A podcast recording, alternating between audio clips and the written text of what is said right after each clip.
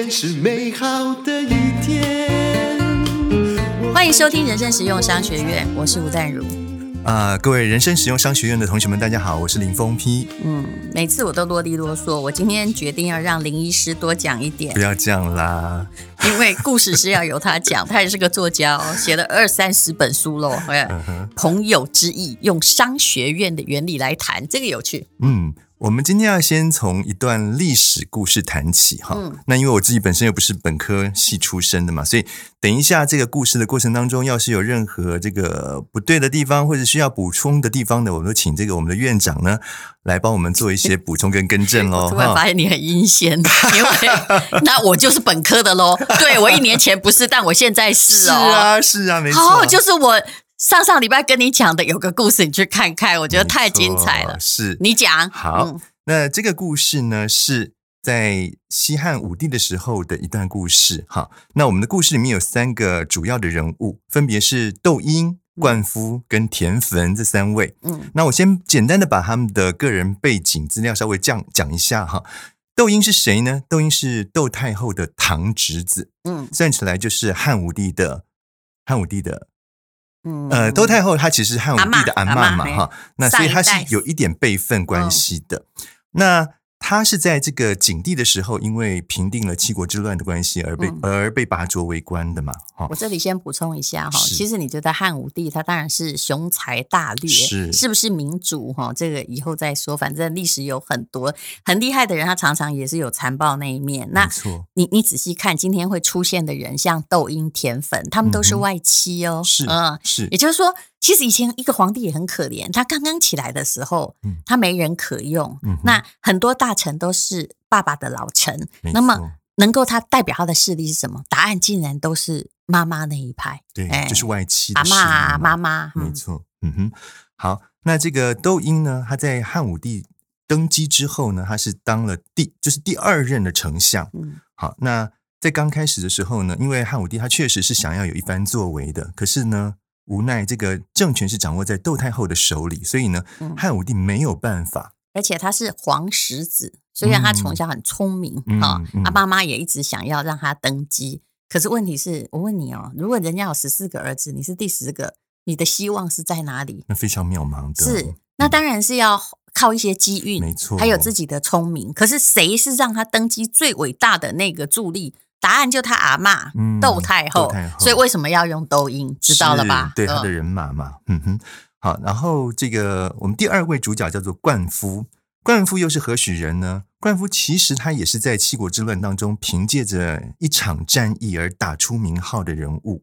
那他呢，这个因为这场战役立了战功之后，那就被这个拔擢为官。可是这个人呢，他有一个很大的问题，就是他贪杯，他爱喝酒。而且呢，不但爱喝酒，还常常酒后闹事。比如说呢，他就曾经在酒后打伤了这个窦太后的一个堂兄弟，叫窦福的。超感，而且真的，他真的是很白目哎！皇帝也在的公开宴会，对。可是你要知道他怎么出身嘛？他去平定七国之乱，跟他爸，他那时候很年轻，是他爸爸就战死了嘛。那大家就会觉得说，那你就扶着爸爸的棺材回乡，没错，这是礼仪。本来是他就不需要再参加战役的，对。结果呢，他还是坚持要朝代总，对，就继续在带着家仆。杀进去 人家的这个国家里面去，哎，结果自己也负伤出来，所以他才会一战成名啊。而且他不等主帅命令哦，伊都咖喱安内哈，抓家仆几十人就去了，那当然有死伤了，他自己也有受伤。嗯、可是你知道，其实这叫匹夫之勇，没错。可是问题是，他有立了功，又回来了，嗯、哦，厉害吧？嗯、对，好，就是因为这样子，他才这个呃当官的嘛。那可是后来，因为他实在是酒后闹事的太严重了。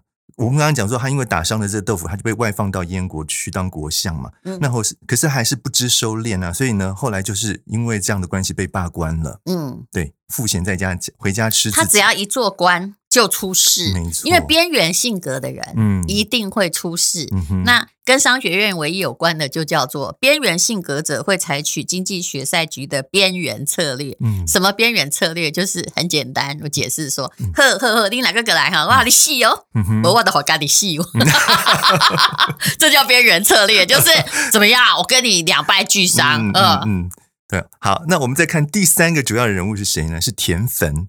田汾又是何许人呢？田汾是王太后的同母异父的弟弟，汉武帝的妈的弟弟。对，所以就是国舅爷了。嗯啊，是汉武帝的舅舅。那、嗯、他妈嫁过两次。对、嗯、对，本来嫁过一个姓金的。嗯啊，外祖母生的啦。嘿，嗯哼，嗯，好，那这个。田汾呢，他在景帝的时候呢，本来是跟在窦婴的身边的，只是当一个郎官的角色，所以他什么事情都看这个窦婴的吩咐，听窦婴吩咐行事。嗯、那到了小咖，对，到了这个武帝的时候呢，我们刚刚讲武帝的时候，不是窦婴已经被拔擢为丞相了吗？嗯、在这个时候，田汾他也做了太尉，嗯啊，两个人算是旗鼓相当的一个地位。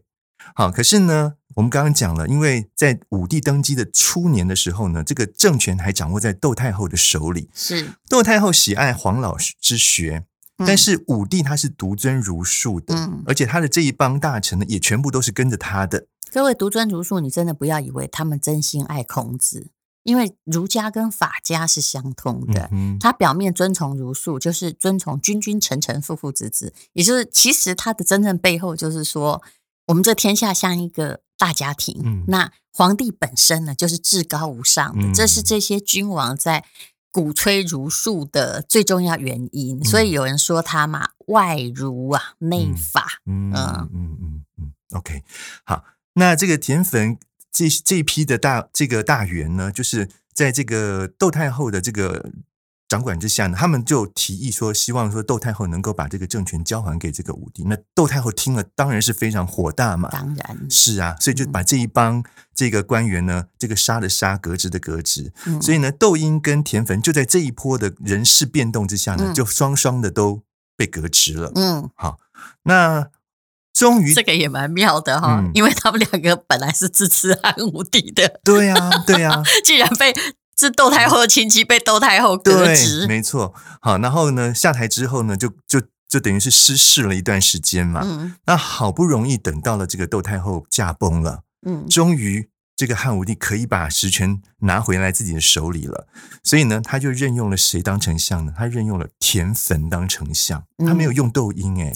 你知道为什么吗？为什么？因为窦婴毕竟是太皇太后的人，对不对？那田汾是一个新势力，怎么样？嗯、是他妈妈的弟弟，嗯、是他舅舅，嗯、所以这个基本上用田汾来当丞相。最大的用处就是我要用我的势力，因为他也找不到人，只好找他舅舅。对，其实人才荒是很大的一个问题。是可是我跟你讲，用我舅舅，嗯、因为我妈这一代来取代掉我祖母那一代。没错，可是我是我是觉得说汉武帝其实他是有心想要把外戚这个势力把它全部铲除掉，所以他后来还是把这个田汾也。处理掉了。嗯，我个人的看法不是这样，这样你等一下看就知道。嗯、他后来用的卫青啊，嗯、什么霍去病，嗯、后来后来什么李广利，其实都是他所爱的老婆的小舅子。啊、所以其实你有时候在看说汉朝那么强大，嗯、其实一被用为狼哦，能够忠心耿耿也还是有限。嗯，嗯这个因为当时没有个企业组织。也没有那种人才训练培训班的那种那种概念。然后他的兄弟姐妹有的又很多，嗯、然后又有什么叔叔伯伯啊，随时会取代他的位置。没错没错，我们等会会提到一个。嗯、是嗯，好，那这三位主角的这个简介我们稍微讲完了以后呢，我们就从这个灌夫开始谈起。灌夫他姐姐过世了，嗯、那所以呢，这个灌夫他就穿着这个丧服出来嘛，哎，不巧被这个田汾看到了，嗯。那田汾呢，就消遣他了，因为田汾这时候已经当丞相，他就消遣这个灌夫说：“哎，我本来想要找你呢，到这个老丞相家里面去喝两杯的，嗯，哎，可是呢，你现在身穿这个丧服，显然是没有办法了啊，嗯，所以呢，这件事情只好作罢。这个本来是一件一个消遣的话而已，对，无聊嘛，对对对，就只是只是酸他一下而已，结果没想到这个冠夫把人家当真了。”我觉得这个爱喝有问题，爱喝的人没办法，他就他就信以为真哦，他就跟这个甜粉讲说：“如果你要找我喝酒的话，我这身丧服算不得什么，你不用在乎他。好、嗯，我现在就跟你敲定时间，嗯、我们就讲好，明天就到这个呃窦婴家去，嗯，好好好的喝一场这样子。嗯”啊！结果这个田汾想说奇怪，我本来是跟你讲开玩笑的话，你把它当真，那也没办法，就就答应他了。他答应他，但是他还以为他在开玩笑，这就最大问题。对，所以呢，这个灌夫就兴冲冲的跑到这个窦婴家去，跟窦婴讲说：“嗯、哎呀，我今天遇到田汾，这个丞相，他说呢，要到你家来喝酒。那这个窦婴这个时候其实是一个失势的政客嘛，失意的政客，他其实有心想要借由接近田汾，嗯，来看能不能有东山再起的机会。不好意思，你一定是，如果你是前行政院长了哈，那、嗯啊、现在那个同一党有一个新的行政院长，是啊，有人他的好朋友，嗯，新行政院长好朋友说，哎，他明天要来，你是不是开心极了？当然，所以他就要从彻夜开始，全家杀鸡宰羊准备呀、啊，他就命人把家里面好好打扫了一番以后，嗯、然后呢设宴设席，哈，等着这个田汾的光临。哎，结果从五今天一直等等等等等到中午，人都没有出现哎。那他就觉得说 耍我，对这田这个田汾是不是在跟我这个开玩笑？是不是呃完全就是这个食言嘛？你知道他最大的错误在哪里吗？嗯、他觉得都他的朋友哈，这个冠夫冠夫不会开玩笑，是他太相信冠夫，因为冠夫一向很认真，因为冠夫是一直跟随着他，他觉得冠夫是他的生死生死至交，你知道吗？嗯、所以他完全就信任这个冠夫的话。那这个冠夫很尴尬啊，因为是他是中间联络人呐、啊，结果这个。